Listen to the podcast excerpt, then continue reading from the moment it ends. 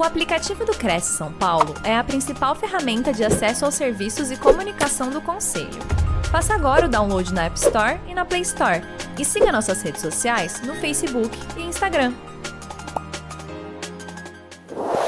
Eu, mais uma vez, quero agradecer a todos os amigos e amigas que aqui me dão a honra e o privilégio de conversarmos um pouquinho sobre essa temática, que é uma temática muito sensível, é, doutora Flávia, muito sensível a todos os nossos amigos é, que nos assistem aqui pelo canal do Cresce, é, justamente por quê? Porque hoje o mercado imobiliário ele está numa alta. Por mais que tenhamos aí sofrido o impacto da, da pandemia Covid-19 desde março de 2020, temos aí, ou seja, pela negociação de, de, de imóveis, é, que as pessoas, infelizmente, ficaram aí, é, ou perderam seu dinheiro, ou perderam sua renda, ou sua renda extra, ou até mesmo tiveram aí a necessidade de pagar algumas contas, alguns empresários é, saldar aí seus débitos por causa do fechamento, é, tiveram que dispor do seu patrimônio, seja ele patrimônio móvel, seja ele patrimônio imóvel, em regra, por mediante aí do Instituto da Compra e Venda ah, do Imóvel e muitas vezes também a renegociação de contratos de locação.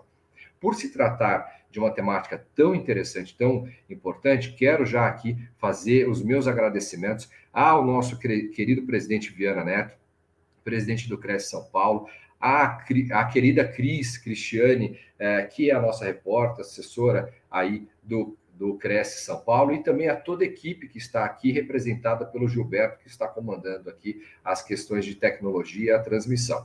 Quero, é, já foi feita a minha apresentação, então já vou pular, pular esse slide aqui e já vou direto por uma observação. Por que, que essa temática é uma temática tão difícil e tão é, especial? Eu não digo difícil, porque todas as áreas do direito elas necessitam de uma dedicação maior. Em especial, esta que trata a questão do, de, uma, de uma situação muito sensível do ser humano, que é onde mais dói, que é o bolso, ou seja, é a defesa do patrimônio. Então, para vocês terem uma ideia, que hoje é só um bate-papo, pessoal. Não, quem sou eu, né, é, para ensinar algo a alguém? Mas eu quero trazer aqui para vocês somente um bate-papo, tá, sobre algumas situações referentes ao contrato de compra, ao contrato de venda ah, e ao contrato de locação desde aí das questões principais da sua elaboração até mesmo proteção dos nossos amigos corretores é, de imóveis, que eu chamo, eu os chamo, eu os chamo carinhosamente de gestores imobiliários, porque eles não são só corretores, eles fazem toda a gestão.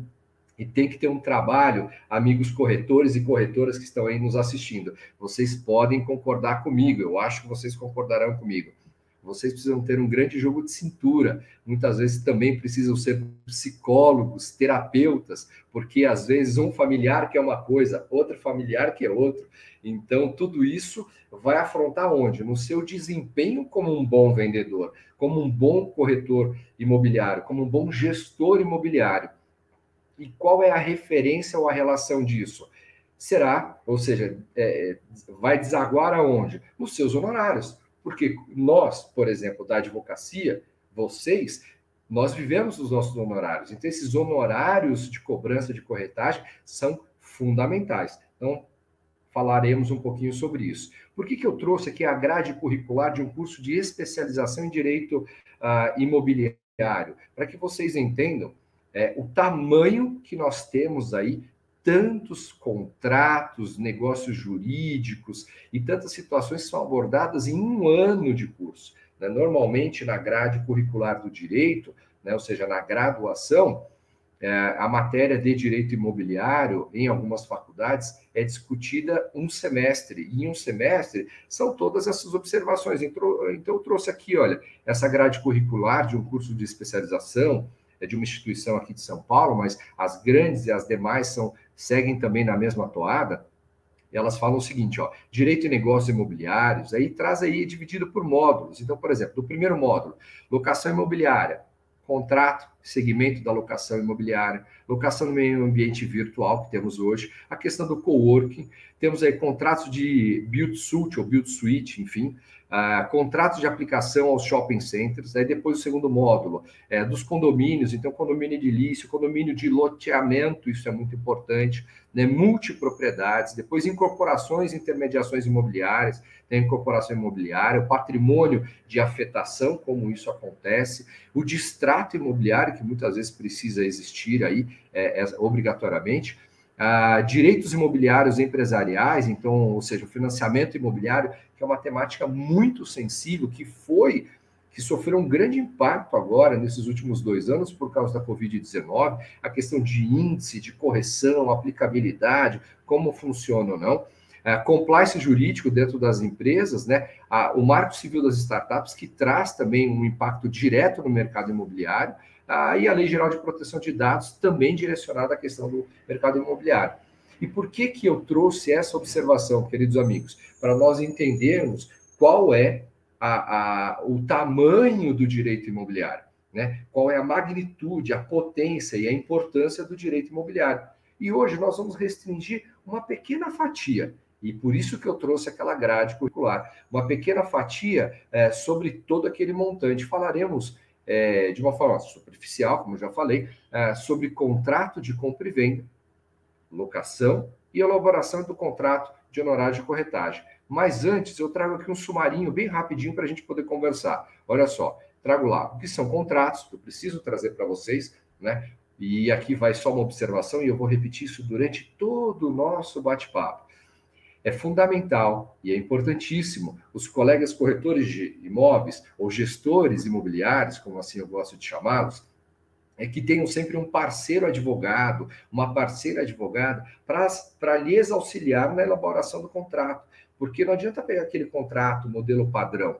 Cada cliente é um cliente, cada caso é um caso, cada imóvel é um imóvel. Então, existe essa necessidade de termos o que? Uma adaptação efetiva ao caso concreto. Então, nós falaremos de uma forma objetiva o que são os contratos, os elementos fundamentais do contrato, isso é essencial, as espécies dos contratos, e aí nós entramos no contrato de compra e venda, contrato de locação e contratos de corretagem. Tá bom, pessoal? Uh, se alguém tiver alguma dúvida, alguma coisa, nós já combinamos que nós falaremos e tiraremos as dúvidas ao final do nosso bate-papo, mas eu estou sempre aqui à disposição. Então, aqui eu trago uma observação: o que são contratos, né?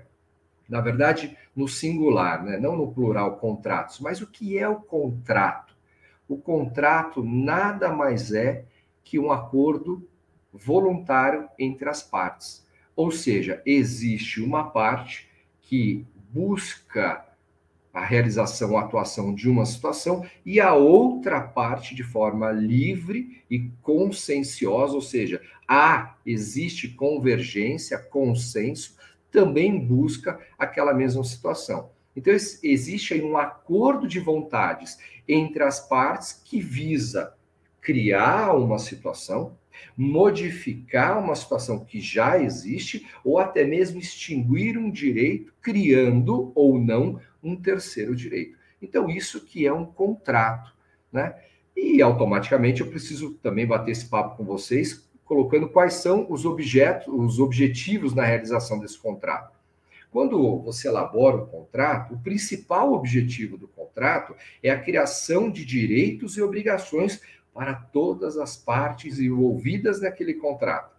Isso é fundamental, pessoal. Por que, que é fundamental? Porque a partir do momento que eu tenho aí ah, várias pessoas envolvidas nesse contrato, eu preciso ter efetivamente estabelecido quais são os direitos e obrigações da parte A e os direitos e obrigações da parte B.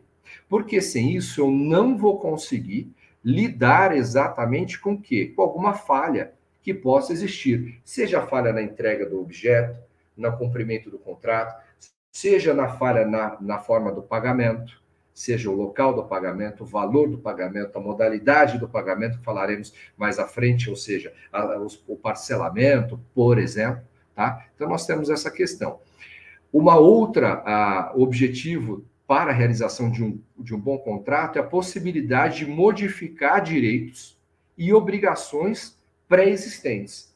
Ou seja, eu consigo vincular as pessoas em um contrato, ou ao contrário, eu consigo desvinculá-las deste contrato, trazendo aí a transmissão de direitos e obrigações de uma pessoa para outra, de um grupo de pessoas para outra, de pessoas que originariamente tinham ou não direitos e acabam recebendo direitos e ou obrigações. Então, é, esses, é, esses objetivos é, principais na realização do contrato é essencial justamente por quê? Porque ao trazermos esses, é, esses objetivos, nós caímos nos elementos fundamentais do contrato, que são três, né? Juridicamente são três elementos fundamentais: elemento subjetivo, elemento objetivo e os elementos formais de um contrato. Mas o que são esses elementos? Para que eu possa garantir aí uma maior segurança e principalmente uma efetividade aquele negócio jurídico que está sendo realizado, uma tranquilidade para todas as partes que estão envolvidas naquele negócio e também tranquilidade para os terceiros, para os herdeiros ou aqueles sucessores, no caso de um contrato imobiliário, ou seja, os envolvidos direto e também os indiretamente, eu preciso ter algumas garantias e obrigações que precisam estar contidas nesse contrato. E quais são esses elementos aí que eu disse, elemento subjetivo, objetivo e formal? Então eu trago aqui os elementos subjetivos são aqueles requisitos de um contrato que dizem respeito às partes envolvidas e à sua manifestação de vontade. Fala, Nava, mas espera aí, eu não entendi. As partes, ok, quem vai comprar, quem vai vender, quem vai alugar, quem vai doar, quem vai dispor, quem vai adquirir. Agora, por que, que você está falando é, manifestação da vontade? Porque o contrato pelo Código Civil, ele traz aí que as partes precisam estar livres e desimpedidas e precisa existir um consenso. Não, não pode existir nenhum ato forçoso, nenhuma obrigação, nenhuma imposição que traga uma das partes para a realização daquele negócio jurídico. Ou seja, o que eu quero dizer com isso? Uh, se eu tenho aí a parte. Então, subindo ali para o nosso bate-papo ali do nosso slide, eu tenho, eu posso ter, eu tenho uma pluralidade de partes, ou seja, eu tenho contratante, eu tenho contratado, ou eu posso ter vários contratantes, como eu posso ter vários contratados. Né? E o que, que isso significa? Que esse contrato ele vai poder envolver duas ou mais pessoas. Às vezes é pai e mãe, que é a grande regra, porque são casados, então normalmente são, é, são os dois casados. Às vezes entra mãe e filho, avô e neto, o avô compra e já para poder transmitir a propriedade para o seu filho, com usufruto para ele, e após a, a, sua, o seu falecimento convalida a propriedade, né? ele fica possuidor é, e titular daquele direito até um ato específico que fez é, ou prenotou lá no registro imobiliário. Eu preciso declarar que as partes são plenamente capazes. O que, que isso significa? Será que o menor de 14 anos, que os pais faleceram num acidente ou faleceram de Covid, por exemplo, e aí eles têm aí uma, ele recebe uma grande herança financeira, 10 milhões de reais, e ele quer fazer uma compra de um imóvel, um apartamento. Será que ele pode celebrar esse negócio jurídico? Pelo Código Civil, não. Por quê? Porque ele possui, ele não possui capacidade civil. E pelo Código Civil, a capacidade civil se atinge ao a pessoa completar 18 anos, salvo as questões de, de emancipação, que são as exceções. Mas a regra, quando a pessoa atinge a sua capacidade civil, ou seja, para que ela seja, ah, ah, faça parte de um contrato, ela precisa ter capacidade civil ou ser representada por alguém que legalmente é detentor de poderes barra direitos de falar por esta pessoa que não é plenamente capaz. Uma outra situação, que é um elemento subjetivo desse, desse contrato, que nós podemos aplicar ao contrato de compra e venda, nós podemos aplicar no contrato de locação ou nos demais contratos que nós temos, é a aptidão das partes. Como eu falei, elas possuem autonomia para decidir. Elas não podem sofrer quaisquer tipos de imposições ou situações de extorsão, existe a obrigatoriedade de deste negócio jurídico ser consensual. As partes devem agir com consenso, de forma livre, de forma é, é, é, sem qualquer tipo de obrigação e automaticamente espontânea. Justamente por quê? Porque ele precisa ter a declaração da sua vontade expressa para comprar para vender, para alocar ou para realizar qualquer outra situação imobiliária, ok? Mudando aqui, falamos dos elementos objetivos e agora eu vou falar um pouquinho do, dos elementos subjetivos, agora eu vou falar um pouquinho dos elementos objetivos. Temos aqui uh, o que, do que se trata os elementos, já que os elementos subjetivos tem a ver com a questão da parte, né, das partes envolvidas no contrato, a consensualidade, a livre declaração, sem qualquer tipo de vício. Já os elementos objetivos do contrato são aqueles ligados ao próprio objeto do contrato que estará disponível. Os amigos e amigas corretores e corretoras que aqui nos dão a alegria e o prazer de, nos, de, de assistir esse nosso bate-papo, lá naquele contratinho que vocês fazem, ou que vocês passam para um colega é, advogado, advogada fazer, lá tem lá, objeto do contrato e vocês precisam descrever. E lá na frente eu vou falar um pouco mais sobre isso, mas aqui já dando uma pincelada muito rápida e superficial. Você coloca o objeto do contrato. Por que, que você coloca o objeto desse contrato? Justamente para poder deixar claro que esse objeto que está sendo negociado é um objeto lícito, é um objeto legal, é um objeto que a lei assim o classifica, a lei assim o, o, o descreve como lícito, legal, possível de ser contratado. Eu não posso, por exemplo, celebrar um contrato de compra e venda uh, de um, de um, vamos dizer assim, é, de um de um fardo, de um pacote de entorpecente, por exemplo, porque o objeto é ilícito. Então, já um imóvel é autorizado pela legislação? Sim. Criptomoeda? Também. Direitos e deveres? Também. Imagem? Também. Veículo? Também. Ou seja, o objeto do contrato ele precisa ser lícito, precisa ser aceito pela legislação, ou seja, precisa ser legal. Uma outra observação com relação aos elementos perdoe, objetivos do contrato é a, é a questão da possibilidade. Ou seja, aquele contrato ele pode ser possível física ou juridicamente de ser cumprido. Eu posso vender o famoso terreno na Lua? Tem gente que vende aí, né? Nós respeitamos aí quem compra, né? Mas cuidado, né? Cuidado que isso pode ser caracterizado, inclusive, como crime. Mas existe a possibilidade? Não, não é possível hoje fisicamente. Juridicamente é um terreno, mas fisicamente eu consigo? Não, não consigo. Consigo vender um imóvel devidamente registrado com a sua matrícula? Consigo. Consigo fazer um, um, contrato de compra e venda de um imóvel que já existe, mas ainda não está regularizado? Eu consigo, desde que o objeto seja lícito, seja legal. Uma outra, um outro elemento subjetivo, objetivo do contrato é a determinação, ou seja, o objeto que conste naquele contrato deve ser determinado o imóvel, cito a rua tal, registro de matrícula tal, ou terreno que faz frente, fundo, lado, tal, tal, matrícula tal, tal, tal, ou passível de determinação em quantidade e gênero.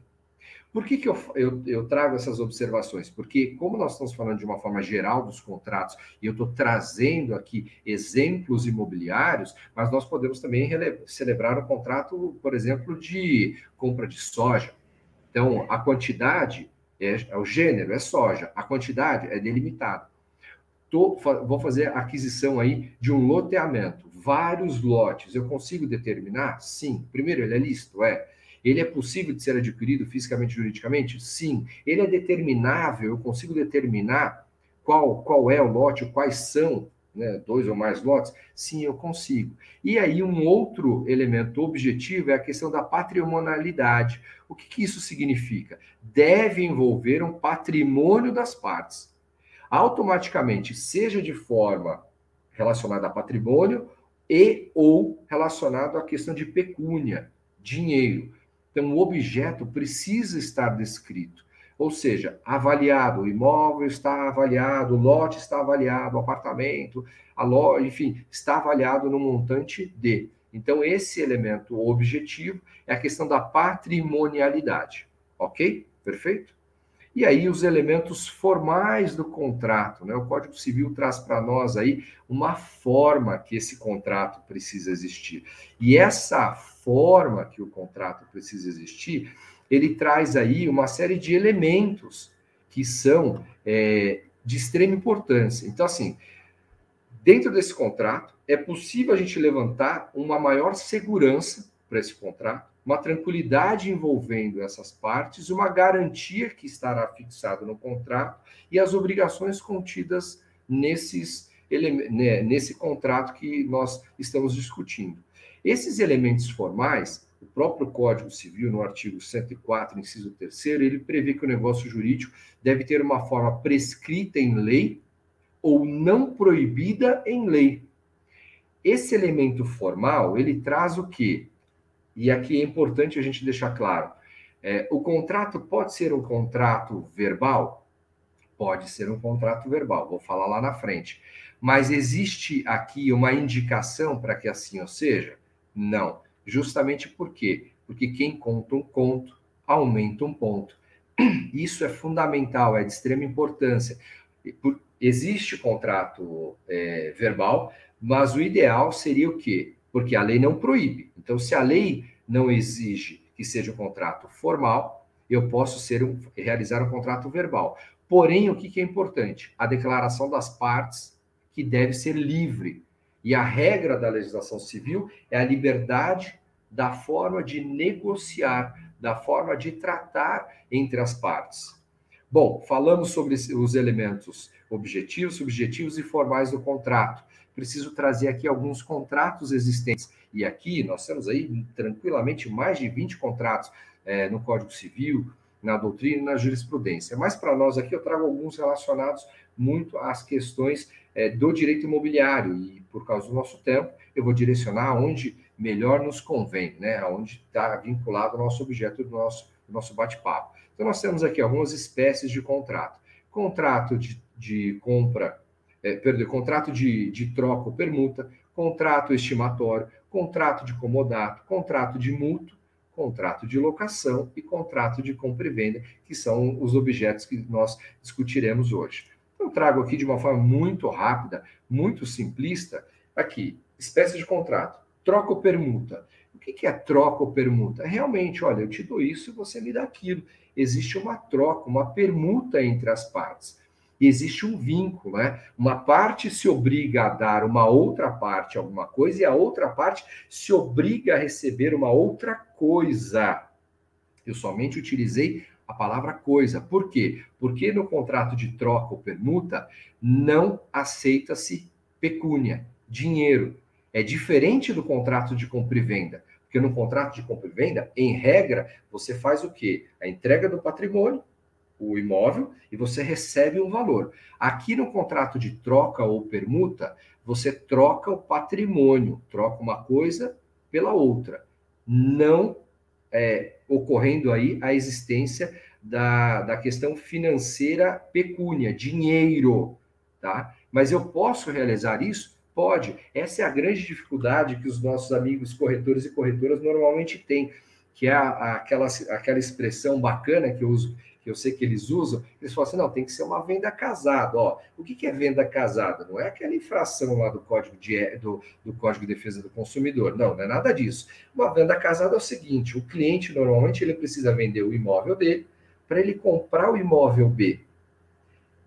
Então o corretor precisa suar correr bastante aí duas ou três vezes, 10, 15 vezes, para poder trazer o quê? Exatamente isso, vender o imóvel daquele colega A, para que o colega A possa, o cliente dele, possa comprar o imóvel do B. E normalmente o B também está querendo vender o seu imóvel para comprar um imóvel de um C. Então, ou seja, se for uma troca ou permuta, ok, preenchendo todos aqueles requisitos que nós já falamos, que são fundamentais aos contratos, perfeito, maravilhoso. Se for o famoso pau a pau, imóvel a imóvel. Agora, se for existir aí a obrigatoriedade a, da, da, ou seja, nesse troca permuta não existe dinheiro, pecúnia. Agora, se tiver aí a, qualquer tipo de pagamento é, de diferença, enfim, aí já cai no contrato de compra e venda tradicional, tá bom? Porque aqui existe aí o que? A questão do dinheiro, da pecúnia envolvido. Então, esse contrato de, de, de troca ou permuta, norma, ultimamente ele perdeu completamente a sua, a sua aplicabilidade, por quê? Porque hoje em dia as pessoas querem dinheiro para até mesmo investir ou pagar a documentação, ou fazer uma obra, enfim, mas é, nos primórdios ele era o mais estipulado. Olha, eu te dou aí um imóvel você me dá dois imóveis e fica compensado o valor. Eu te dou um imóvel mais um objeto X e fica compensado tá bom? O já a modalidade estimatória é um negócio jurídico de que alguém, aquele consignatário, ele recebe de um terceiro, né, de alguém que é o consignante, bens móveis e ele fica autorizado a vendê-los a terceiros, obrigando a pagar o preço é, que já foi estipulado previamente em contrato. Também é uma situação que não é muito aplicada. O contrato de multa é aquele contrato na qual o comodante entrega coisa móvel ou imóvel infungível ao comodatário de forma gratuita e temporária. É, para que essa pessoa administre aí e faça uso e goze daquele patrimônio. É muito interessante isso daqui. É aquela sessão, ah, fica lá no meu apartamento, cuida dele e está tudo resolvido. Mas você paga o condomínio, por exemplo. Isso daqui é uma modalidade de contrato de comodato. Tá? Um, uma outra modalidade de contrato é o contrato de mútuo, que é entre. Nós temos aí uma pessoa chamada mutuante e uma outra pessoa que é o mutuário. Então, a, é, esse mutuante ele empresta aquela coisa fungível, o imóvel, a outra terceira, e essa pessoa que recebeu, que é o mutuário, obriga-se a restituir essa coisa do mesmo gênero, da mesma qualidade e da mesma quantidade. Tá? Só que para nós, hoje em dia, também não é o nosso caso, mas é importante trazer, porque muitas vezes os corretores, no seu dia a dia, vão se deparar com uma situação ou outra na qual poderá aí, utilizar um contrato de permuta ou troca, ou até mesmo um, um, um contrato de comodato, ou até mesmo um, processo, um contrato de mútuo. O famoso contrato de locação, nada mais, nada menos que aquele contrato com a pessoa é, proprietária daquele imóvel, ele, ele é detentor da posse e da propriedade. Porém, o que ele faz? Ele cede temporariamente a posse daquele imóvel para uso e gozo de uma terceira pessoa, mediante o quê? Remuneração. Ah, mas espera aí, Nava, é a mesma coisa que mútuo? Não. Ao contrário. O contrato de mútuo mútuo é igual o de locação, de locação é igual de mútuo? É praticamente a mesma coisa, só tem um pequeno grande detalhe aí, que é o que? No mútuo não existe pagamento. No contrato de locação existe a, a remuneração. E detalhe aqui, a remuneração não necessariamente precisa ser em pecúnia. Tá? A remuneração ela pode ser estipulada, porque o Código Civil assim o permite, a, a remuneração de uma outra forma seja o pagamento de uma coisa, a entrega de, um, de uma coisa ou alguma outra situação similar. E a compra e venda, a famosa compra e venda, é um negócio jurídico na qual nós temos uma ou mais partes e essas partes ela pretendem um vender, o outro comprar a propriedade. Eu não disse posse, eu disse a propriedade ou seja, o direito completo de uso, gozo, fruição da coisa, mediante o pagamento de determinado valor. Então, olha só a diferença. Qual é a diferença, então, lá com a permuta que nós falamos e ou o contrato de troca, com o contrato de compra e venda? Justamente que é a mesma coisa. A única diferença é que a troca permuta é pau a pau. Né? Um troca o imóvel, outro troca o imóvel, não rola dinheiro. é para daqui e para dali. Agora, o contrato imobiliário, a, a, perdão, o contrato de compra e venda, aí tem aí o quê? A pecúnia, o dinheiro, mediante pagamento de um preço previamente estipulado em contrato. Ok, pessoal? Então, conversamos um pouquinho sobre essas espécies, que eu acho que são fundamentais, e entramos no famoso contrato de compra e venda. E esse contrato de compra e venda nada mais, re, é, reiterando o que eu acabei de falar. Contrato de compra e venda, ele nada mais, nada menos é o que? Um negócio jurídico que traz, estipula, ele vincula compromisso entre uma parte e um outro compromisso entre uma outra parte. Ou seja, existem compromisso, compromissos entre, entre todas as partes que fazem, ah, ah, que, que realizam aquele negócio jurídico. Cada parte vai ter a sua responsabilidade. Ou seja, um vai ter que pagar o valor, seja ele à vista, parcelado, uma entrada, é, financiamento, não importa, e o outro, em regra, de fazer o quê? Entregar o objeto, entregar a coisa, que no caso aqui é o imóvel, tá? Lembrando, relembrando, existe, queridos amigos, corretores e corretoras, a obrigatoriedade desse contrato de compra e venda ele ser formal, ou seja, escrito, tudo certinho? Não. O Código Civil não impõe esta obrigatoriedade. Porém, todavia, entretanto, vocês, como excelentes profissionais que são gestores imobiliários, precisam resguardar, resguardar tanto o seu cliente comprador quanto o seu cliente vendedor nesse negócio jurídico. E justamente para quê? Para que esses, é, essas partes tenham as suas tranquilidades e seguranças jurídicas caso haja um descumprimento nas obrigações fixadas. Olha só que interessante. Então, o contrato de compra e venda, um dos contratantes, ele vai se obrigar a transferir o domínio daquela coisa, e quando eu digo do, o domínio, em regra, é a posse e a propriedade, tá? Em regra, é a posse e a propriedade.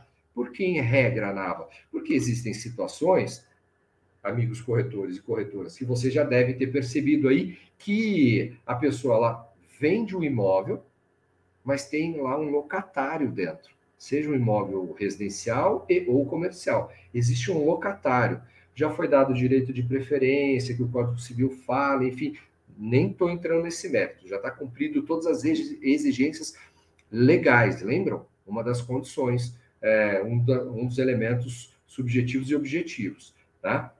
Dos contratos. Foram preenchidos todos esses elementos. Porém, quem está comprando, por exemplo, o Nava está comprando um apartamento da doutora Flávia França. Mas a doutora Flávia França tem um, inquilino lá, um inquilino de 10 anos, e eu, Leandro Nava, estou fazendo a compra somente para investimento. Eu já ia alocar o imóvel. Ah, o terceiro, uh, que é o amigo Gilberto, por exemplo, uh, ele é o locatário do imóvel, já foi notificado, teve o seu direito de compra de preferência, né, direito de preferência de compra exercido, declarou que não tinha esse interesse de compra, porém declarou que tinha interesse em ficar no imóvel. Então, eu aceitei as condições da doutora Flávia França, efetuei a compra do imóvel e permaneci com um bom locatário, que é o Gilberto, nesse nosso exemplo. Por isso que eu disse, transferir, em regra, a posse e a propriedade. Ó, a posse e a propriedade. Não necessariamente os dois, tá? Não necessariamente os dois, mas por óbvio, em regra, a pessoa, ainda mais hoje em dia, nessa questão imobiliária, as pessoas estão comprando os imóveis ou trocando por causa da pandemia, com quartos maiores ou menores, enfim, para trabalhar home office, essa coisa toda. Mas o que, que acontece? É para a pessoa compra porque ela quer entrar, né? Ela quer entrar no seu imóvel. Então aí é a propriedade e é a posse mas não necessariamente. Então, um se obriga a transferir o domínio daquela determinada coisa, você já descreveu lá no seu objeto do contrato, e o outro se obriga a fazer o quê? Pagar o valor certo em dinheiro, que nós estamos falando no contrato de compra e venda, porque senão seria o quê? Lembra daquele, daquela outra modalidade? Troca ou permuta. Então, o contrato de compra e venda, a pessoa se obriga a pagar em dinheiro, em pecúnia, aquele valor fixado. Não importa a modalidade, meus amigos, não importa. Seja de, a, na modalidade à vista, seja na modalidade parcelada, seja na modalidade parcelada uh, como é, dinheiro emprestado de pai para filho, né? Em 30, 60, 90, 200 meses, não importa. Mas existe lá pré-fixado esse contrato. Lembrando, não há obrigatoriedade do contrato ser formal, positivado, por escrito. Porém, todavia, entretanto, é essencial dar essa segurança ao seu cliente. Ok? O Código Civil ele traz lá no artigo 481 o seguinte: pelo contrato de compra e venda, ou seja, negócio, você está negociando um objeto, um dos contratantes se obriga a transferir o domínio, ou seja, a propriedade de certa coisa móvel ou imóvel, no nosso caso, bem imóvel, tá bom? Bem imóvel, a outro, a pagar-lhe certo preço em pecúnia, em dinheiro, por isso é contrato uh, de compra e venda. Ok? Isso é fundamental. E aí nós temos aí algumas questões também dentro desse contrato de compra e venda, uh, algumas outras observações com relação à, à valoração que traz aí o Código Civil de 30 salários mínimos, isso você já sabe com relação à pré-notação. Então, assim, o contrato uh, de compra e venda, em regra, ele é um ato, ele é um ato solene, né? Mas, porém, livre. Existe uma exceção que um contrato de compra e venda em imóveis cujo valor seja superior a 30 salários mínimos, o Código Civil traz essa imposição de ser o quê? Positivado, formal, escrito, tá bom? Uh, dando um pulinho aqui mais à frente, eu trago aqui elementos próprios da compra e venda. O que, que, são esses elementos próprios da compra e venda? Quando eu falo do contrato de compra e venda imobiliário, novamente, existem uma ou mais partes que serão os compradores, uma ou mais partes que serão os vendedores. Novamente, eu tenho as partes. Quem são as partes? O casal, o filho e o avô, o filho e a mãe ou pai, ou dois sócios, não importa. Eu tenho uma ou mais de uma parte comprando e eu tenho uma parte ou mais de uma parte vendendo. Como assinava mais de uma parte vendendo? Ué, o imóvel está registrado no nome de duas ou três ou mais pessoas. Normalmente isso acontece quando, infelizmente, ocorre aí o falecimento, a abertura do inventário, faça a transmissão patrimonial né? ou seja, a sucessão patrimonial, e automaticamente as pessoas já recebem um quinhão daquele imóvel. Então, todos são chamados e, e caracterizados como coproprietários daquele bem. Então, quais são esses elementos próprios da compra e venda que é fundamental que nós é, tenhamos aí o entendimento? Primeiro de tudo, nós temos ali o consentimento. O que é esse consentimento? É um acordo de vontade. As partes precisam, precisam estar livres e desimpedidas, precisam manifestar espontaneamente a sua vontade de celebrar aquele negócio jurídico, aquela compra e venda.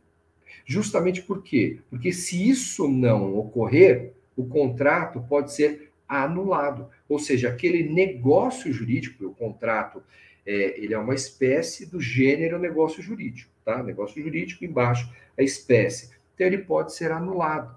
Tá? Um outro elemento fundamental que nós discutimos muito também com relação à questão uh, do contrato são que é, é, na verdade o que o preço. Qual é o valor que será pago? É mais ou menos 500 mil, não.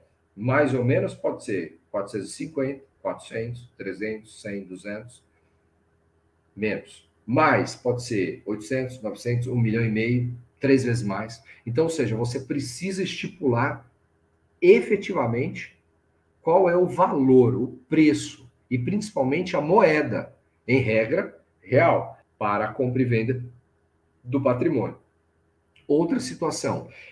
Por que, que você precisa caracterizar ou trazer ou fixar a questão desse consentimento e do preço? Porque você traz seriedade ao contrato e você fixa a realidade daquele momento que você está celebrando o contrato. Por quê? Porque o preço ele precisa ser determinado ou determinável. Olha, o contrato é celebrado aqui, porém a venda, a venda será celebrada aqui nessa data, uh, está sendo assinado agora. O pagamento será realizado daqui seis meses, com valor, por exemplo, na cotação do dólar no dia. Ou seja, você fixou o preço, você fixou a, a, a quantidade, você fixou a determinação, seja no ato ou no futuro, mas você consegue estipular e deixar expresso aquela situação que vai firmar o seu contrato de compra e venda. E, principalmente, declarar a coisa, ou seja, ela precisa existir, ser individualizada. Para nós aqui, a individualidade no, no, direito imobiliário, ela está caracterizada pelo quê?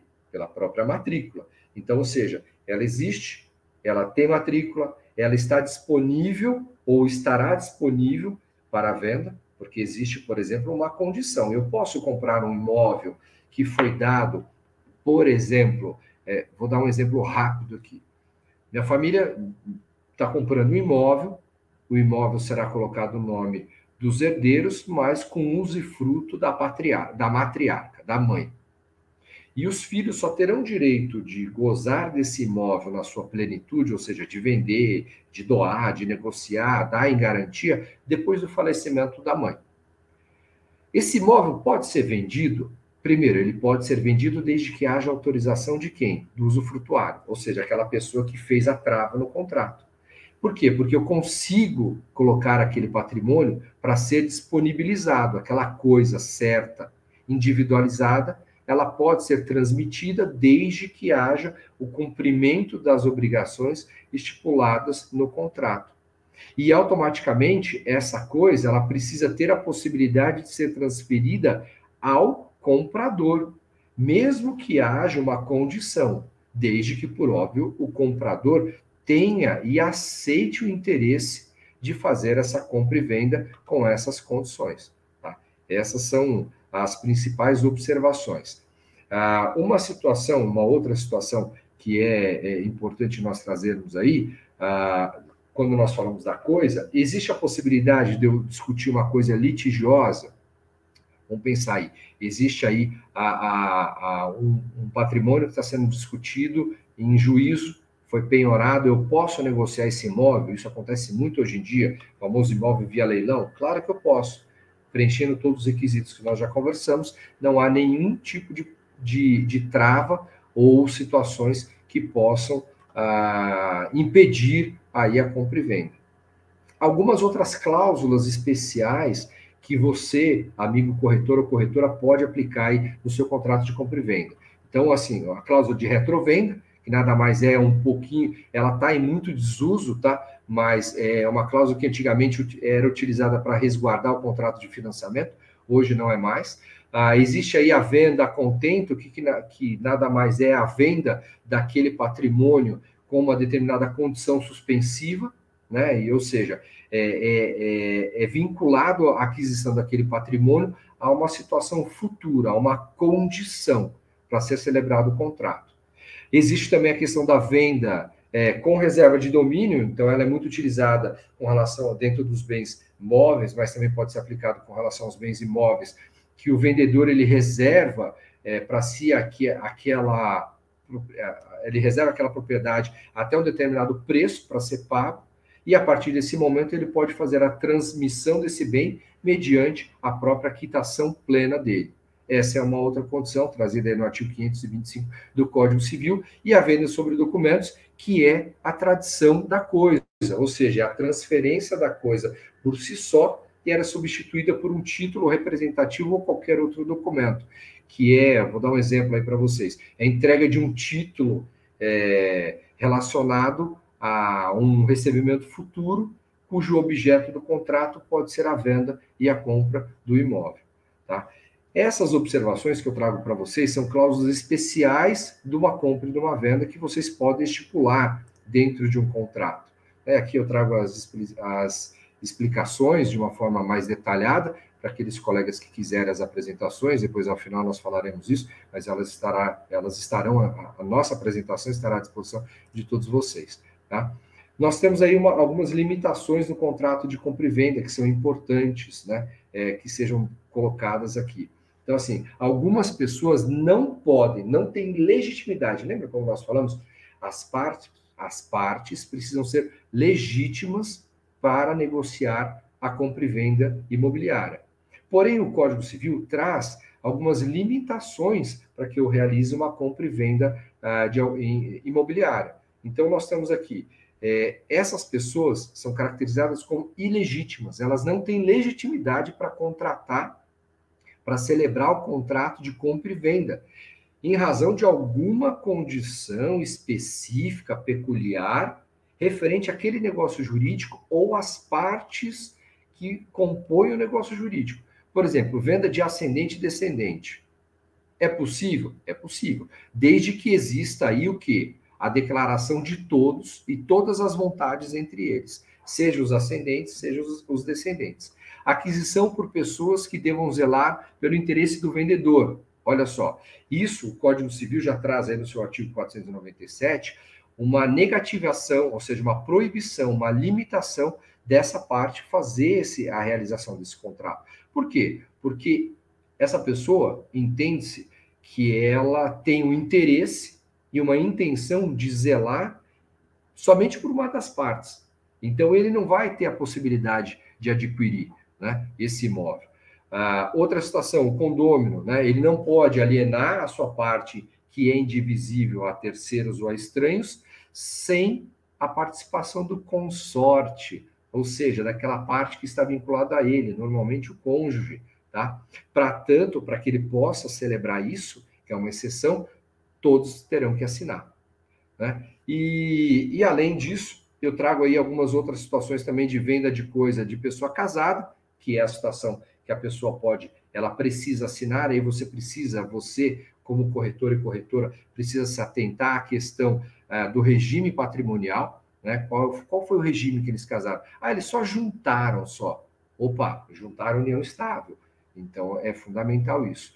Compra de pessoas, é, é, compra e venda entre pessoas casadas, porque ambas as pessoas elas precisam o quê? Assinar. Se somente uma pessoa é casada, a outra é solteira, somente o casado, o, o casal assina. Se são os dois casados, né, vão comprar e vender, os dois precisam assinar tá bom? Vou tentar dar uma acelerada aqui, justamente por quê? Porque temos aí somente mais oito minutos para poder encerrarmos aqui o nosso bate-papo.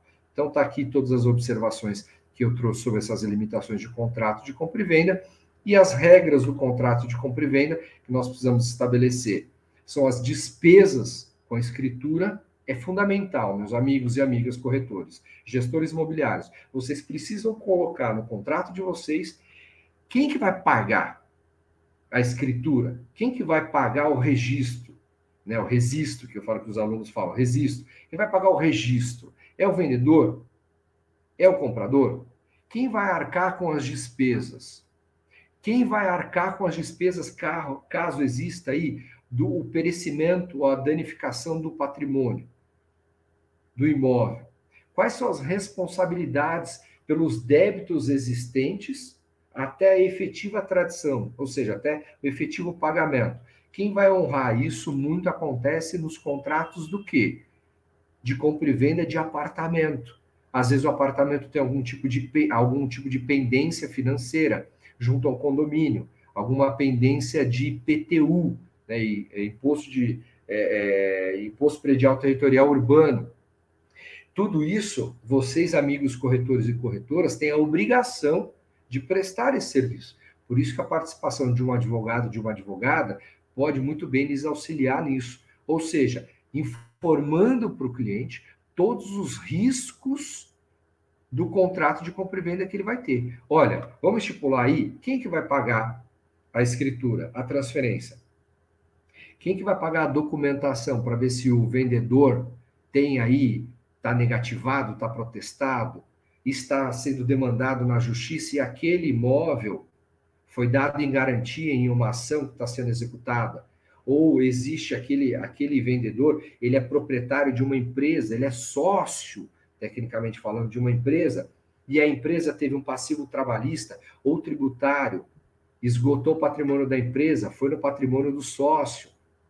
Tudo isso vocês precisam fazer os levantamentos. E se existir algum tipo de pendência judicial, certidão de objeto e pé, para demonstrar exatamente, efetivamente, quais são os riscos daquele, daquela compra, em que, que pé está efetivamente o processo. Né? E quais são as responsabilidades dos débitos, né? Ou seja, quem vai ter a compra, quem vai pagar e, é, todo esse custo, e principalmente aqui, quem é que vai pagar os honorários de corretagem? né, que nós já entraremos agora. Quem é que vai pagar os, os honorários de corretagem? Então, aqui eu trago um modelinho de contrato de compra e venda, para que os amigos tenham ciência, para que possam aí, objeto, enfim, partes, condições, os elementos e as cláusulas, como nós já discutimos. E aqui eu já venho trago aqui de uma forma muito rápida também a questão do próprio contrato de locação, que é um contrato na qual uma pessoa que é a proprietária, ela dispõe a posse da sua propriedade, ou seja, ela cede para que aquela pessoa use e goze daquele seu patrimônio. Ou seja, a pessoa se obriga a ceder o uso, o gozo daquele seu patrimônio de forma temporária. Justamente por quê? porque você vai fazer um contrato por prazo determinado, que aí está vinculado à própria lei do inquilinato, a lei 8245 de 91, né, 8245 de 91, justamente que aborda aí a questão de, da alocação de imóveis urbanos, mediante o quê? Pagamento, remuneração. Então, se eu sou proprietário, naquele meu exemplo, eu comprei um imóvel da doutora Flávia, tenho um inquilino, eu vou fazer um contrato de locação, vou falar, olha, Gilberto, você vai ficar aí, mas você vai fazer um contrato. E quais são aí as condições desse contrato de locação que nós temos aqui para poder é, é, trazer aí para os amigos? Aí deu uma perdeu a formatação, peço desculpa aí para os amigos. Objeto: imóvel urbano. O prazo do contrato de locação predial ele pode ser estipulado por qualquer é, por qualquer prazo, mas ele precisa ser estipulado. Caso estoure esse prazo, ele se torna o quê? O prazo indeterminado tá bom? O prazo convencionado entre o contratante e o contratado, ele deverá ser cumprido, salvo se uma das partes rescindir o contrato. E aí pega o quê? A questão da multa de rescisão contratual. Então é muito importante você ajustar lá o prazo da venda, eh, perdão, da, da locação daquele imóvel, né? Quando ele vai entrar no imóvel, quando ele vai sair do imóvel, fazer aquele famoso que termo de vistoria e antigamente há mais de 10 anos, eu com 41 anos, né, não parece, mas 41 anos aqui, antigamente as impressoras eram branco e preto, foto horrível. Hoje em dia, meu Deus do céu, então faça um excelente laudo de vistoria de entrada e faça um excelente laudo de vistoria de saída. Porque não adianta você querer entregar o imóvel com laudo em uma situação e depois cobrar uma outra o inquilino vai questionar e provavelmente não vai pagar e será levado à justiça. E o seu locatário, né, perdão, o seu locador vai questionar muito você que fez a gestão, por exemplo, uma imobiliária, um corretor que fez a gestão locatícia né, daquele patrimônio, daquele imóvel, do porquê que não há possibilidade de se cobrar na justiça, ou por que, que ele vai ter que pagar um advogado para se defender sobre a alegação de que aquele imóvel não tinha aquelas benfeitorias ou aquelas situações na entrega. Por isso que o laudo é fundamental. E vocês sabem muito mais do que eu sobre isso. Né? E lembrando que você também precisa, no contrato de locação, colocar lá um aviso, que é o que a lei estipula, é, um prazo mínimo de 30 dias de antecedência, a questão da desocupação do imóvel ou para a rescisão do contrato. Por quê? Porque o contrato de locação tem que ter prazo determinado. Passado esse prazo determinado, estipulado em contrato, automaticamente você tem a possibilidade de notificar com 30 dias e poder requerer, na verdade, a solicitação da saída do locatário do imóvel. Então, eu trago aqui algumas modalidades ou tipos de contratos de locação. Isso aqui é fundamental e, e, a título de exemplo, então nós temos aqui o artigo 46 e 47 da legislação, então assim, é o contrato residencial, é aquele em que o locatário loca o imóvel para se estabelecer, seja ele, seja a família dele, ok? Então, pra, qual que é a condição aí do imóvel residencial? É que seja mantido aí aquela boa política da boa vizinhança, aquela norma, aquela ordem pública, né? Que não caia aí nenhuma prática, nenhum abuso do locatário. Normalmente, as famosas festinhas do apartamento, na qual geram multas e outras situações. E também a questão da própria notificação é, dentro do prazo da rescisão do contrato de 30 dias antes da extinção do contrato. Ou seja, faltando 30 dias, você notifica o locatário porque o locador ele quer vender o imóvel, ele quer ele ingressar, morar dentro lá naquele imóvel. Ele quer ser o possuidor, além de ser o proprietário. E aí, automaticamente, o locatário, caso o locador é, tenha interesse em vender, ele terá o direito do quê? De preferência para que faça o quê? A sua compra do imóvel. E ele pode muito bem, dentro desse direito de preferência, entrar com uma demanda judicial e falar: olha, o proprietário do imóvel está me oferecendo um imóvel a 500 mil, mas ele vale a preço de mercado 250, ele quer me tirar daqui e eu tenho interesse em comprar. Então, o locatário pode ingressar com uma demanda para que seja fixado o valor. Cuidado, cuidado, os amigos aí, gestores patrimoniais, aí, os corretores imobiliários, tomem cuidado com essa questão. Temos aí também uma outra modalidade de contrato por temporada, aí nós temos aí o Airbnb atrapalhando a vida de todo mundo, né? Eu, particularmente, sou muito, não sou muito favorável a esse sistema de locação imobiliária, é, justamente por quê? Porque não existe aí um, um respeito efetivo, né? Uma tratativa, mas são os mundos modernos, paciência é a tendência e é a tendência somente a piorar. Né? Então, contrato de, de, por temporada, né? ou seja, por temporada. Então, isso normalmente acontece em casa de veraneio, né, em casa de campo, casa de praia, na qual você aluga por um prazo determinado que não pode ser superior a 90 dias. Tá bom? Tem essa condição aí específica, porque senão ele se torna o quê? Contrato de locação residencial.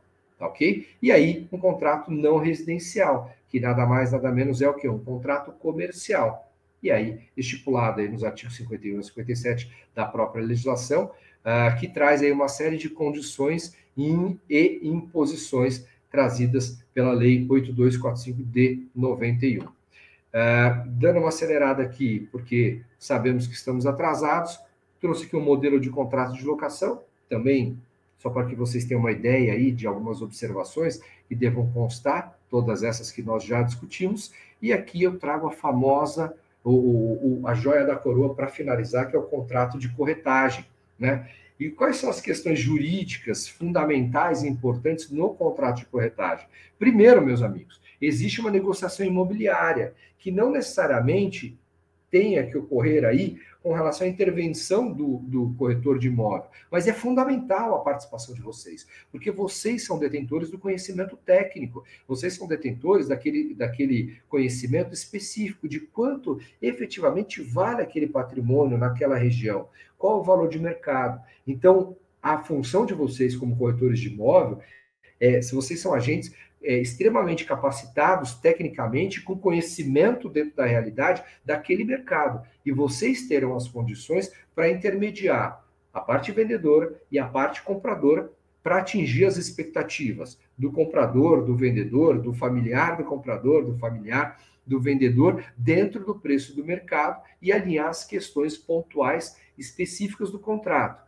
Entrada, a emissão na posse, ou seja, quando que eu entro no imóvel, quando que eu pago, a forma de pagamento, será financiado, quais condições, rescisão, multa, caso não haja adimplemento das obrigações por parte de quem está comprando, ou seja, o pagamento nas condições pré-fixadas. Por isso que existe aí a obrigatoriedade da função de vocês corretor, corretores e gestores imobiliários ou corretores de imóveis. E o próprio artigo 722 do Código Civil, ele fala lá, a corretagem ou mediação é o contrato por meio do, da qual uma pessoa ligada a outra em virtude de mandato, é, não ligada a outra virtude de mandato, ou seja, um autônomo, um terceiro, está desvencilhado das partes, uh, de prestação de serviço ou por qualquer outra relação de dependência, obriga-se a obter para a segunda ou mais negócios conforme situações pré-estabelecidas. Ou seja, aquelas situações pré-estabelecidas mediante contrato. Essas condições, elas são fundamentais. Né? E a, a, dentre essa situação, nós temos aqui algumas conclusões. Deixa eu já dar um direcionamento aqui, né? Que vocês precisam. Primeiro, o corretor é um profissional autônomo.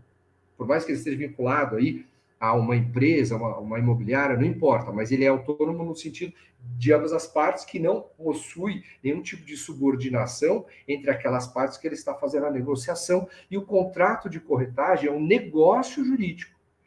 E por ser um negócio jurídico, ele é um acessório, ele vai depender do quê? De espelhar a vontade das partes. Essa função de vocês, meus amigos e minhas amigas, é de extrema importância, porque vocês transformarão as palavras e as ideias dos compradores, as palavras e as ideias dos vendedores em efetiva realização daquele negócio jurídico. Por isso que é fundamental a participação e a defesa dos honorários de vocês. Aqui eu trago a tabela de vocês está pequenininho aqui, mas dá para enxergar. E o que mais importa aqui para nós é o que a tabela de corretagem precisa ser seguida, porque nós vivemos dos nossos honorários, seja os honorários advocatícios, seja os honorários de corretagem. E caso assim não sejam cumpridas, vocês praticam uma falta ética disciplinar. Então tá aí a tabela, de 6 a 8%, numa questão de venda é, realizada normalmente aí de um imóvel, tá bom? E mudando de tela, quais são as etapas da corretagem aqui? Isso vocês sabem muito mais do que eu, né? Mas eu, eu trouxe aqui, tomei a liberdade e um pouco ser um pouco abusado, né? Quais são essas etapas do processo de corretagem? A aproximação das partes, né? Ou seja, o potencial comprador com o potencial vendedor, o fechamento do negócio jurídico, ou seja, a formalização do vínculo jurídico entre o contratante entre o contratado, e principalmente a proposta. E essa proposta é fundamental que ela seja o quê? Escrita, positivada, porque caso não, não haja o cumprimento, você vai executar o contrato de compra e venda. Você vai cobrar, seja uma multa, seja a devolução do imóvel, seja a questão da, da, é, do pagamento de perdas e danos daquela negociação realizada.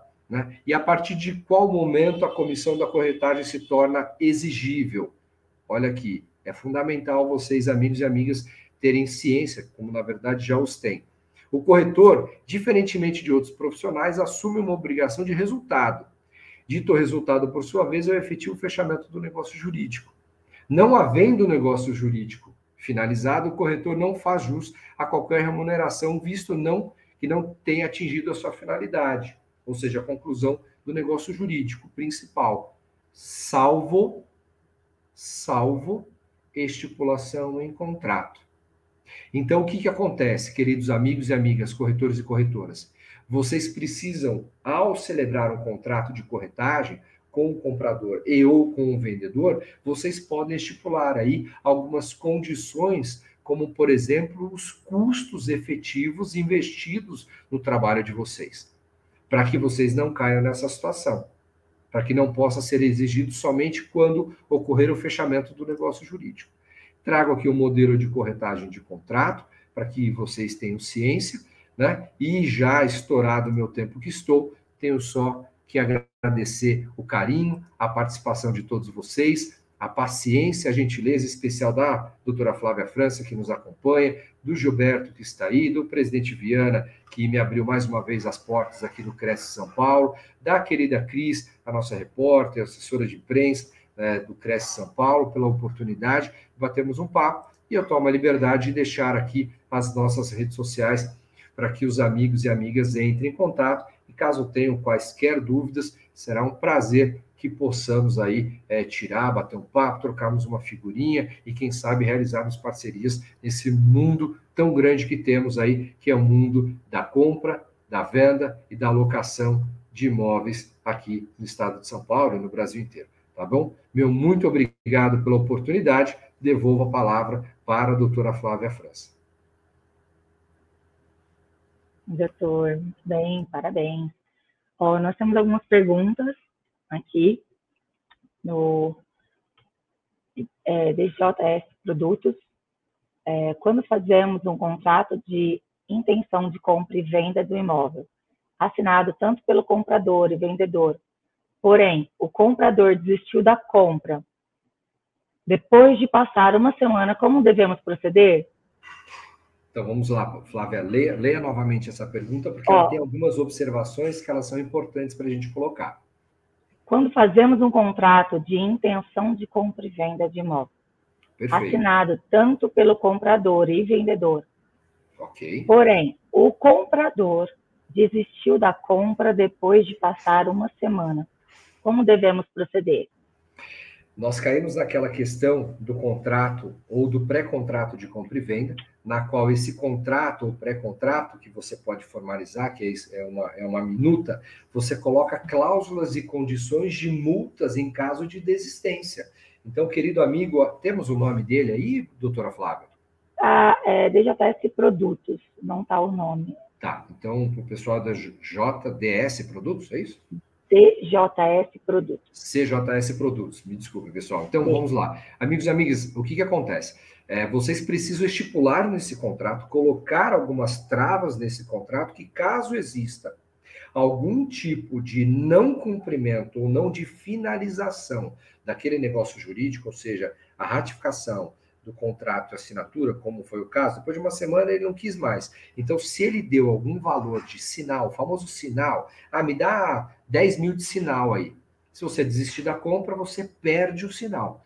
Isso é fundamental vocês colocarem. O que, que nós orientamos aqui no escritório dos nossos contratos de compra e venda, alocação e auxílio, que nós temos, graças a Deus, alguns ex-alunos, alunos que são corretores de imóveis, e nós trabalhamos em parceria com eles. Nós sempre orientamos a existência de cláusula penal, que nós chamamos. O que é uma cláusula penal? É aquela cláusula que estipula uma pena caso uma das partes não queira ou não possa concluir ou finalizar aquele negócio jurídico. Então, ela é penalizada por aquela situação. Nesse exemplo que eu acabei de dar, a pessoa ter, tinha intenção, por qualquer situação, não vai cumprir o contrato, tendo uma cláusula penal, ela perde o sinal ou perde uma cota parte do sinal, que seja proporcional ao imóvel. Normalmente, 2, 5, 8, 10% do imóvel. Ele coloca embaixo que nesse contrato estava relatado que se ambas as partes desistirem, seria cobrada uma multa. Porém, o comprador se negou a pagar. Olha só que interessante, é, doutora Flávia e, e o pessoal da DJ, DJS Produtos. Uh, mesmo que, se no contrato está relatado que ambas as partes, cada uma, não importa, quaisquer uma das partes, que desista do contrato, a outra terá o direito de cobrar a multa. Primeira pergunta que, que, eu, que eu lhe devolvo, né? Segundo o filósofo Chaves, né? Aquela, aquele, aquela minissérie do SBT, somente um burro responde uma pergunta com uma outra pergunta, mas eu preciso fazer essa, essa colocação, né? O que, que isso significa? No seu contrato, está estipulado qual é o valor da multa? Primeiro ponto. Se estiver estipulado, você ingressa com uma ação de execução de contrato. Justamente por quê? Porque se uma das partes se nega a pagar de forma voluntária, o Poder Judiciário está aí para poder executar o pagamento. E isso nós temos várias situações. O que, que nós fazemos no escritório? Normalmente, para não penalizar o comprador ou vendedor, enfim, aquela parte, aquela parte que tem crédito para receber, devido à desistência da outra parte. Nós fazemos uma tratativa administrativa, extrajudicial. Entramos em contato, tentamos negociar, antes de movimentar todo o aparato do Poder Judiciário, que realmente, infelizmente, é muito moroso. Então, nós temos aí essa, focamos a, a discussão é, no sentido de evitarmos o judiciário. Mas caso não haja o pagamento voluntário, executa o contrato, já que está estabelecido que quem desistisse arcaria com uma multa. E essa multa precisa estar pré-estabelecida, pessoal da DJS Produtos. Eu podia lembrar também, o contrato da intermediação imobiliária, que também é importante, né? Já deixaria mais garantido para o corretor os direitos, né, e deveres ali dele da, da negociação, para proteger ele, né, sobre é, isso também. É fundamental. É, é. Pessoal, o que a doutora Flávia está tá, tá trazendo é uma observação extremamente importante. Por quê? Porque é um contrato, um resguardo, um negócio jurídico, existe uma vinculação entre as duas partes e principalmente uma penalidade caso haja um descumprimento. É essa situação havendo um descumprimento, o que, que você faz juridicamente falando? Executa o contrato. Porque o contrato ele é, um, ele é nada mais, nada menos que um título executivo. Você vai poder já ingressar com essa demanda para poder buscar ou resguardar o seu direito que ali está pré-estabelecido, seja a pecúnia, seja uma outra condição. Ó, o Decínios Orbolato Filho. Ele diz: Boa noite, sou corretor de imóveis na cidade de Presidente Bernardo, São Paulo. O valor da transação é depositado na conta do corretor de imóveis? Então vamos lá. Primeiro, é, Decínios é, Orbolato Filho. Decínios, muito obrigado pela, pela presença e pela participação conosco. Você fala assim: boa noite, sou corretor de imóveis da cidade de Presidente Bernardes. É a terra dos, da famosa re, região dos presidentes, presidente Bernardo, presidente Prudente, presidente Venceslau, conheço bastante aí. O valor da transação é depositado na conta do corretor de imóveis, o que eu oriento, até mesmo por questão tributária, né? Não façam isso. Estipulem o pagamento do seu crédito é, como corretor na sua conta e o pagamento do crédito do valor na conta do credor, no caso do vendedor. É, o, o, ato mais saudável é isso, porque você não você pode automaticamente ter o seu resguardo e se a pessoa não pagar o seu valor, você pode executar a pessoa, desde que você tenha isso estipulado em contrato. Né? E caso não haja o cumprimento do contrato, ação judicial novamente. Tá? Mas eu, particularmente, oriento os nossos amigos e parceiros corretores e corretoras a não receber o montante total, porque aí te obriga é, desinius, me perdoe, desínios, uh, uh, ele obriga a fazer uma prestação de contas. Olha só que situação. Você precisa prestar contas de quando entrou, quando você vai pagar. Vamos pensar, porque qualquer situação, meu querido amigo de Presidente Bernardes, é, você recebeu dinheiro na sua conta, sua conta estava negativa, ou sua conta estava positiva, mas aquele dinheiro gerou juros. Aqueles juros é de quem é detentor do valor, não é seu. Entendeu? Então você não faz jus a esse crédito que está na sua conta.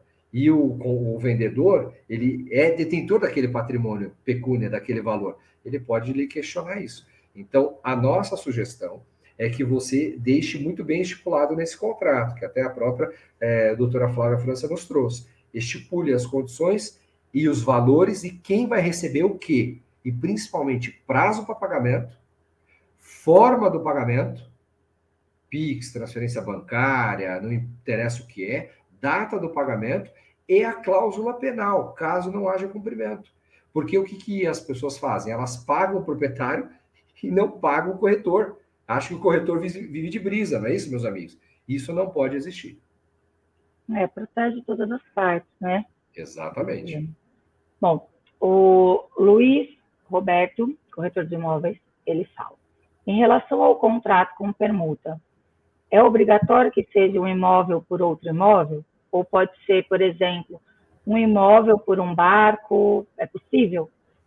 É, olha só que, que, que, que pergunta interessante.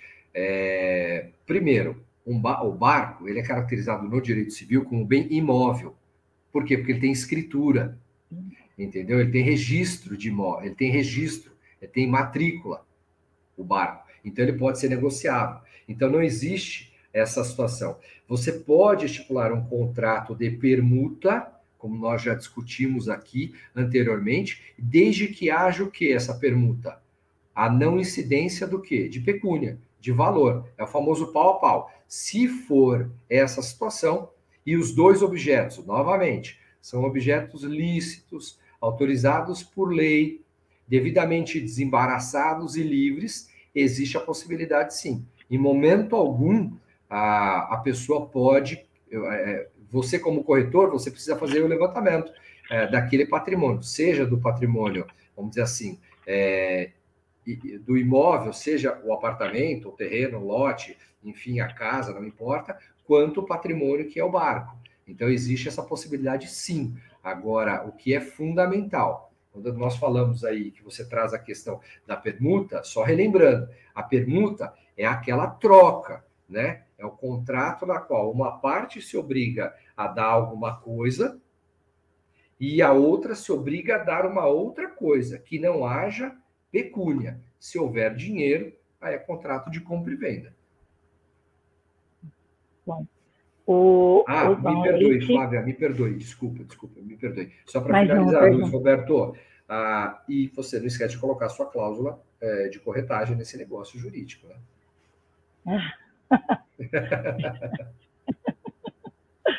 Bem lembrado.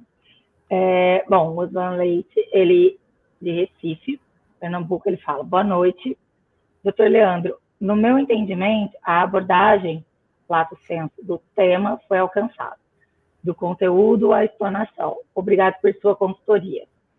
Osvan, querido, obrigado, um beijo para todo o pessoal de Recife aí. Conheço Pernambuco, fui maravilhosamente muito recebido bom. quando eu fui dar uma palestra na UAB aí, e vocês são muito carinhosos e você está exteriorizando aí. Muito obrigado. Nosso escritório está à disposição para o que precisar. Muito bom mesmo.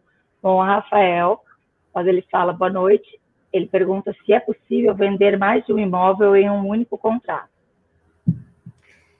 Doutora Flávia, quer me ajudar nessa resposta? Sim, igual o Silvio Santos. Sim! né? Pode, claro que oh, pode, Rafa. Que o que, que acontece? Você pode celebrar preenchendo todos os requisitos. Porém, todavia, entretanto, o que nós sugerimos, nós já fizemos isso algumas vezes no escritório, mas já faz um tempinho já que nós não fazemos, já faz uns 5, 6 anos que a gente não faz isso, ou um pouquinho mais. Dentro do seu contrato de compra e venda, né, se forem dois ou três ou quatro imóveis, não importa, ah, e quando eu digo imóveis, não é apartamento não, tá? É sítio, é casa, terreno, tudo, enfim, você precisa colocar lá, a, minha, a nossa sugestão é, delimite no seu contrato os imóveis. Então, lá, se você colocar imóvel 1, por exemplo, situado no centro de São Paulo, aí você vem e escreve, tá, tá, tá, tá, tá, tá, tá, tá. Aí, dentro do imóvel, dentro do mesmo contrato, se você quiser colocar mais de um imóvel. Imóvel 2, sala comercial, tá, tá, tá, tá, tá, tá, tá, tá, no município, você precisa estipular tudo de forma detalhada. Nada muda, tá? Lembrando, taxa de corretagem no seu contrato também. Se forem dois ou mais imóveis, ó, aí sim, hein? É, ele fala, por exemplo, dois terrenos em um único registro. Em um único é. registro de uma transcrição. É. Por exemplo, dois terrenos em um único registro. Em um único registro de uma transcrição. É, na verdade, assim, você, é, aí você precisa verificar se o terreno ele foi desmembrado ou não, se tem matrícula, de, é, é matrícula separada ou não. Né? Se ele for um, são dois terrenos, vou pensar, dois terrenos separados fisicamente, mas juridicamente é um único lote, é, você vai fazer a, a, transferência como se um fosse um único patrimônio. Agora, se você consegue desmembrar os dois, ele está já efetivamente é, é, com duas matrículas, dois registros e dois aparatos, você consegue celebrar, sem problema nenhum. Desde que você qualifique e transcreva de forma completa e detalhada esses patrimônios, ou seja, esses imóveis. Muita atenção à documentação, né? Demais, demais, Bom, demais. É. Bom, é isso aí. É, gostaria de agradecer a todos que nos assistiram, em nome da diretoria e do presidente Sr. José Augusto Viana Neto. Agradecer também a presença do nosso convidado, Dr. Leandro. Parabéns pela apresentação, foi um prazer recebê-lo. Grande honra ter dividido com a gente o seu tempo, o seu conhecimento nesse decisão que é muito importante, né, para resguardar todas as partes, né, e, e aí, então, boa noite a todos, bons negócios, e muito obrigada novamente. É isso aí. Até a próxima. Doutora Flávia, quero lhe agradecer pela atenção, agradecer pelo carinho, mais, mais uma vez agradecer o presidente Viana, mais uma, mais uma vez a toda a equipe do Cresce, a Cris, ao Gilberto, aos amigos que estão nos assistindo agora, até praticamente nove e meia da noite, ao vivo aqui na TV Cresce, e nos colocarmos sempre à disposição de vocês, aí os nossos contatos estão na tela, o site é www.nava.adv.br, lá vocês terão todas as informações de como nos achar, como nos comunicar, eu de uma forma particular, e quero agradecer e parabenizar em especial a doutora Flávia França pela gentileza da condução pelo belíssimo, é, é, pela, pela gestão desse nosso bate-papo, que foi maravilhoso. Muito obrigado, viu, ah, doutora Flávia? Agradeço. Eu que agradeço. Um Até grande abraço. Se Deus quiser. Abraço, boa noite. Tchau. tchau. Thank you.